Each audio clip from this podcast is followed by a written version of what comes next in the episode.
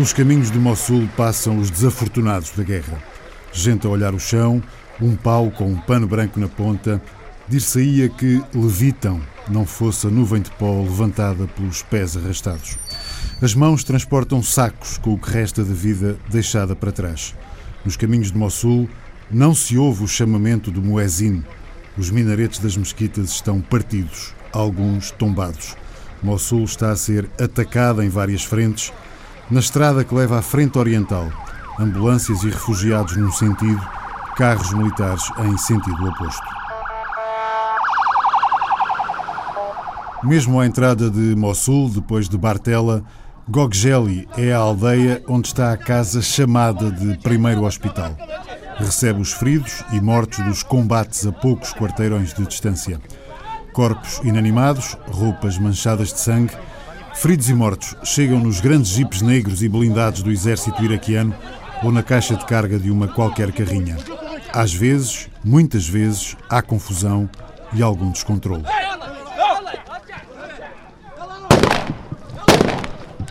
As macas no meio da rua servem de enfermaria. Em redor há caixas de equipamento médico. Qualquer braço é bem-vindo para segurar a garrafa de soro. Um homem debruça-se e chora sobre o corpo de um jovem. Primeiro ainda na maca, depois já dentro de um saco de cadáver.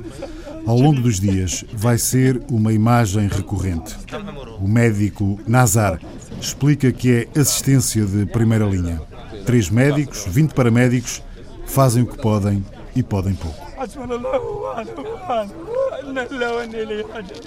اكيد اكيد بس احنا السحوله تعرف انت دوائر الصحه المدنيه ما قاعد تجي Nazar explica que este posto de primeira linha recebe todos os dias entre 50 a 200 feridos. O número de mortos é imprevisível, mas facilmente chega aos 10 por dia, apenas vítimas civis. Entre as vítimas há um número muito elevado de crianças. Uma mulher chega com dois filhos. Um deles, levado ao colo por um militar, já não segura a cabeça. Está morto. A mulher irrompe em lágrimas, sentada e encostada a uma parede, bate com as mãos no chão. De repente, esta mulher, quando percebe que o outro filho vai ser levado para um hospital afastado da linha da frente, decide ir com ele. O raciocínio é simples. Não há nada a fazer pelo filho morto, mas o outro pode ser salvo. O pragmatismo, mesmo quando as emoções toldam o raciocínio. O filho que esta mulher deixa para trás acaba embrulhado num lençol prateado e levado nos braços por um jovem familiar. Segue em viagem na mala aberta de um carro.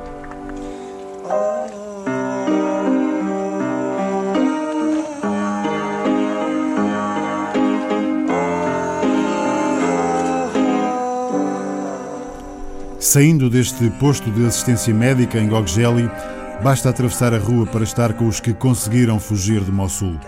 Estão agitados, ansiosos. São literalmente enfiados em grandes caminhões de carga. Seguem em direção ao Kurdistão e a um campo de deslocados. Mais para sul, a cidade com mais cristãos em todo o Iraque, Karakosh, ou Bakdida, ou ainda Amdania, conforme rebatizou Saddam Hussein durante os anos 70 no processo de arabização. Uma cidade, três nomes, símbolo da complexidade étnica e religiosa da região. Adotemos Caracos, conforme tem sido referida entre nós. A Catedral da Imaculada Conceição, quase milenar, está negra por dentro. As portas abertas deixam entrar a luz e a irmã Yezdan. Esta dominicana de Santa Catarina entra sem pressa. Passos pequeninos, olhar incrédulo de quem quis ver o que já lhe tinham contado. Pouco depois chega Nicodemos Daoud Sharaf, arcebispo da Igreja Ortodoxa Síria de Mossul.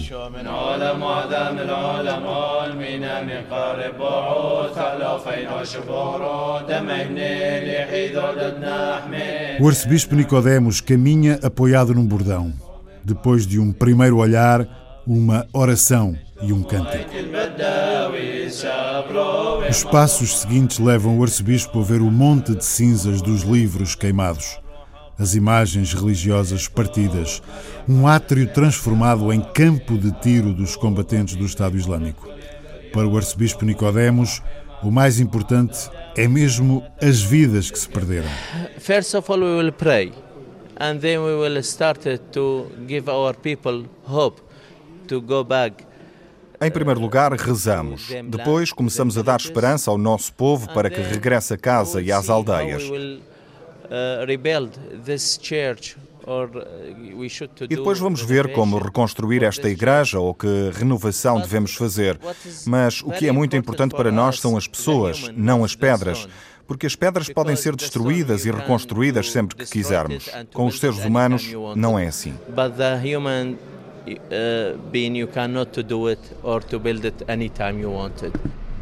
Em Caracos, os mais de 50 mil cristãos da cidade estão a regressar lentamente. A cidade ficou muito destruída. O sino está a um canto da catedral e espera o momento do regresso ao campanário semi-destruído. Logo à entrada da cidade, nas paredes e no chão da Igreja dos Mártires, há entradas para túneis que não se sabe onde terminam. Kamal Yalda Kaka, deputado cristão no Parlamento Curdo, diz que a responsabilidade de proteger Caracos ultrapassa as fronteiras do Iraque.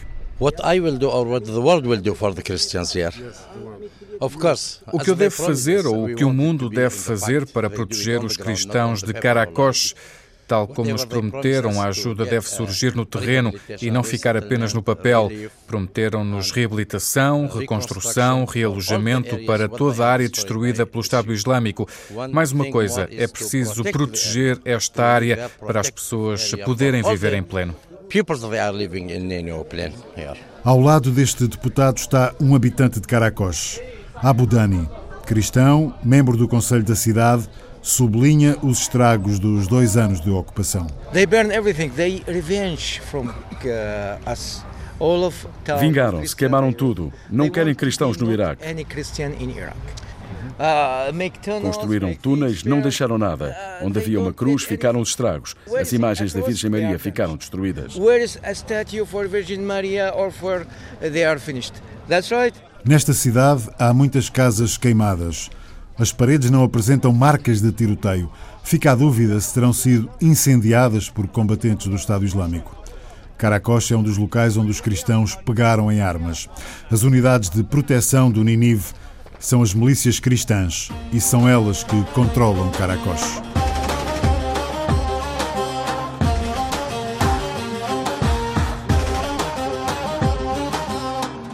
Da zona árabe para a zona curda há dois postos de controlo separados por 50 metros.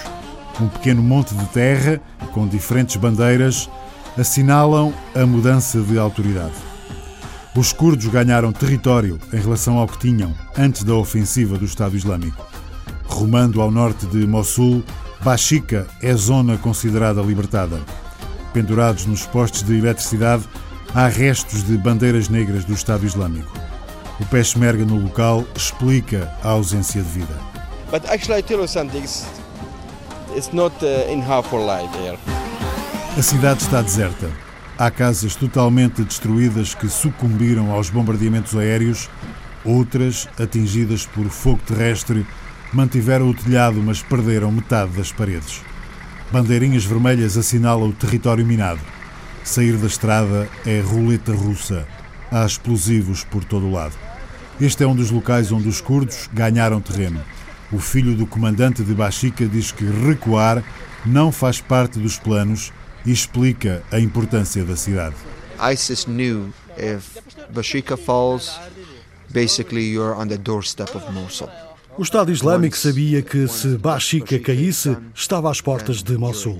Basicamente, quando Bashika caísse, estavam em Mossul. Tentámos contrariar isso. E estamos muito felizes com a operação e com o facto de termos capturado ou morto 130 membros do Estado Islâmico, incluindo suicidas. Uh, ISIS members captured or killed, including suicide bombers as well. Farenga Afandi reivindica um direito cada vez mais na agenda curda: independência. It's our right to have our own country. Don't forget, Iraq didn't even exist É um direito termos o nosso próprio país. Não esquecer que o Iraque não existia antes de 1917 e o nome Kurdistão está aqui há milhares de anos. É um direito legítimo termos o nosso próprio país. Temos um Médio Oriente com tantos países de língua árabe, então porque não são só um país. Nós falamos uma língua diferente. Não digo que é melhor ou pior, mas nós merecemos o nosso próprio país. Esta é a fatura que os curdos apresentam pelo facto de terem travado o Estado Islâmico no momento em que o exército iraquiano bateu em retirada. Nós fomos o muro que parou o Estado Islâmico. Se não o tivéssemos feito, o Estado Islâmico ia continuar vitorioso e acredito que iria conquistar Bagdá. Ficaria mais rico e mais organizado. Disse isto há dois anos e meio. O Ocidente hesitou no ataque militar ao Estado Islâmico e eu disse que se não o fizessem, o Estado Islâmico iria bater-lhes à porta. Os curdos estão cada vez mais firmes no objetivo de serem donos do próprio destino. Ao longo da fronteira curda, uma imensa trincheira leva-nos até Kirkuk. O posto de comando Peshmerga está em antigas instalações do exército iraquiano. Quando em 2014 o Estado Islâmico parecia levar tudo à frente, os militares iraquianos fugiram de Kirkuk. Deixaram armas e uniformes. Os curdos ocuparam o espaço. O general Razul Omar Latif aponta com o indicador para o mapa, onde as linhas de várias cores retratam a posição dos curdos e das zonas ocupadas pelo Estado Islâmico. Aouija é o nome da preocupação. O general Peshmerga diz que todos os dias 200 a 300 famílias deixam a cidade. Explica que os ataques aéreos da coligação internacional atingem o Estado Islâmico, mas também a população civil, e refere falta de cooperação entre a coligação e os curdos. Este comandante calcula que estejam nesta cidade, Aouija, entre 2.000 e 2.500 combatentes do Estado Islâmico. Em menor escala, vai ser difícil, como está a ser difícil em Mossul. Em termos estratégicos, conquistar a vai ser muito difícil. Vai ser uma batalha muito dura para libertar a. Para esta batalha dura, os curdos iraquianos contam com o apoio dos curdos do Irão. São cerca de 200 e estão vários neste posto de Yarmouk.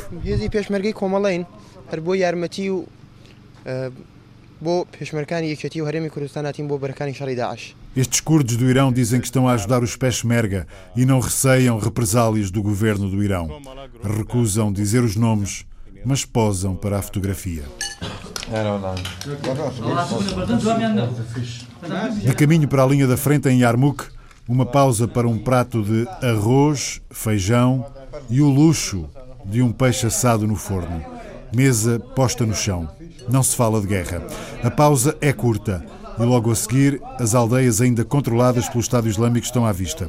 Os binóculos observam em permanência Riad, Rashad, Shaed, são os nomes dos ajuntamentos de casas ali à vista e ainda nas mãos do Estado Islâmico.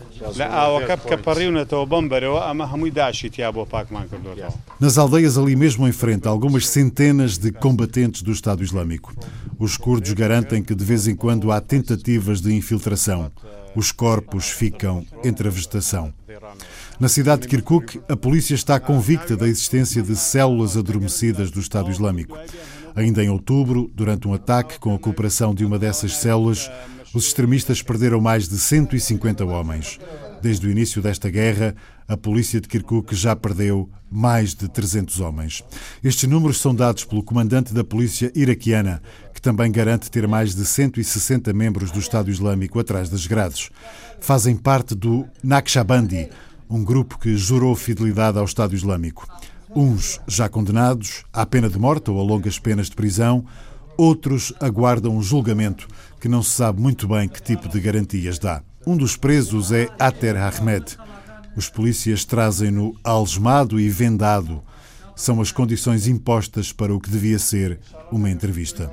Não tem sinais visíveis de maus tratos, tem a roupa limpa, mas é tratado com rudeza. Sai de uma cela com porta metálica e fechada com um cadeado. Sentam-no numa cadeira, sempre com polícias à vista. Confessa que colocou bombas. Levanta as mãos algemadas para dizer que está arrependido. E se pudesse, dizia algumas coisas ao califa. Seriam más palavras. Diria que é culpa dele estarmos nesta situação. Devia ser executado frente a toda a gente. Ele que saia do Iraque e deixe o povo iraquiano. Enquanto decorre a entrevista, um outro homem, também algemado e vendado, é levado de uma das celas para um gabinete onde estão vários homens vestidos de preto e cara fechada. O pedido para ver as celas é recusado. Dizem que há agentes infiltrados entre os presos e que não podem ser vistos. A tomada de Mossul parece ser uma questão de tempo. Há um abismo de potencial entre as forças envolvidas nos combates. O Estado Islâmico está a perder território, mas não há uma fuga precipitada. Os islamistas recuam, mas resistem. Mais do que o esperado. Em algumas zonas, há famílias que regressam a casa. Depois de um posto de controlo da Divisão Dourada, a unidade de elite do exército iraquiano, damos boleia a uma dessas famílias. São apenas três pessoas de uma família de 16. Passam este checkpoint à terceira tentativa. Regressam a Bartela. Vão ver como está a casa. Chegados a Bartela, há sinais tímidos de regresso à vida. Pequenos carros de venda ambulante mostram chocolates, pilhas, cigarros. A família chega e encontra vizinhos. Há destroços por todo o lado. É também na zona de Bartela que os xiitas fazem a festa. As milícias, a Shabak, fazem a festa, comemoram o Arbain, o fim dos 40 dias de luto pela morte do imã Hussein. Uma tenda à beira da estrada, as bandeiras de Ali e também de Hussein não deixam dúvidas. Abbas diz que a ajuda é para todos. هسه هذا هذا جاي مشي هذا طالع من موصل مهجر وناس يعني قوات الامنيه كافه Abbas diz que os alimentos não são apenas para os xiitas, são para sunitas, turcomanos, cristãos, são para todos. Há fruta, água, sumos, arroz, feijão e uns pedacinhos de carne. E chá. É por ali que para uma carrinha que transporta 12 pessoas na caixa de carga. Uma mulher de rosto completamente coberto dá de comer à boca a um velho numa cadeira de rodas. Há crianças. As mais velhas alimentam as mais novas com arroz e feijão. Walid, um dos homens, explica que fugiram de uma zona alvo de ataque com morteiros.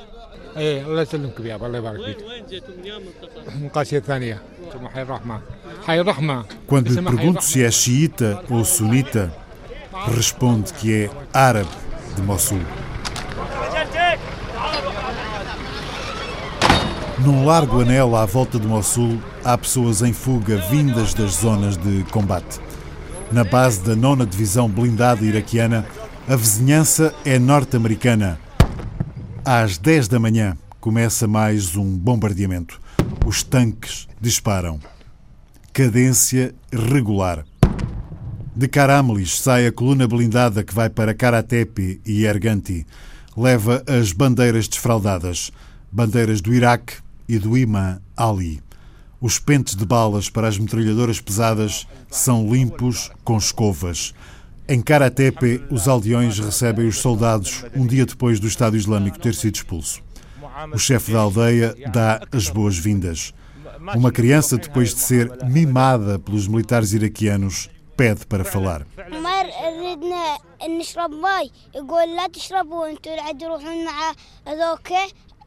Chama-se Udeifa. Diz que os homens barbudos não deixavam as crianças brincar na rua e estavam sempre prontos para aplicar castigos. Em Karatepe, zona de deserto, a aproximação de carros levanta suspeitas entre os militares. Os atiradores especiais utilizam as miras telescópicas para identificar os carros. Outros militares colocam-se em posição de tiro. É preciso saber se são refugiados ou se é um carro suicida enviado pelo Estado Islâmico. Passou o susto.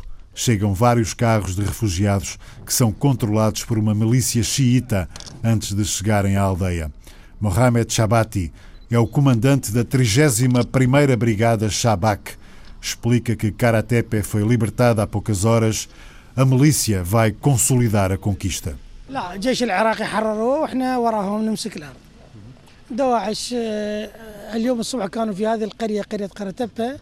Estamos a 3 quilómetros de Mossul. Seguimos para Yarganti, libertada ainda mais recentemente. É um local no deserto. Os morteiros caem e são como que abafados pela areia. Os helicópteros sobrevoam a zona que ainda está a ser fustigada pelo Estado Islâmico. A situação não está controlada, mas o líder do exército iraquiano foi a Yarganti. Riyad Jalal Taufik, rodeado de segurança, começa com a fórmula tradicional: agradecer a Deus. Interrompem-no. Dizem que não é necessário. Riyad Taufik continua. Em nome de Deus misericordioso, hoje libertamos Salamia, Karatepe e Iarganti. Temos um bom controle da área com esta grande operação bem-sucedida e pedimos a Deus ajuda para ir em frente. Apesar disso, estamos ainda no meio do Estado Islâmico. Há apenas uma aldeia entre este local e Mossul. Daqui até à cidade são apenas 3 quilómetros.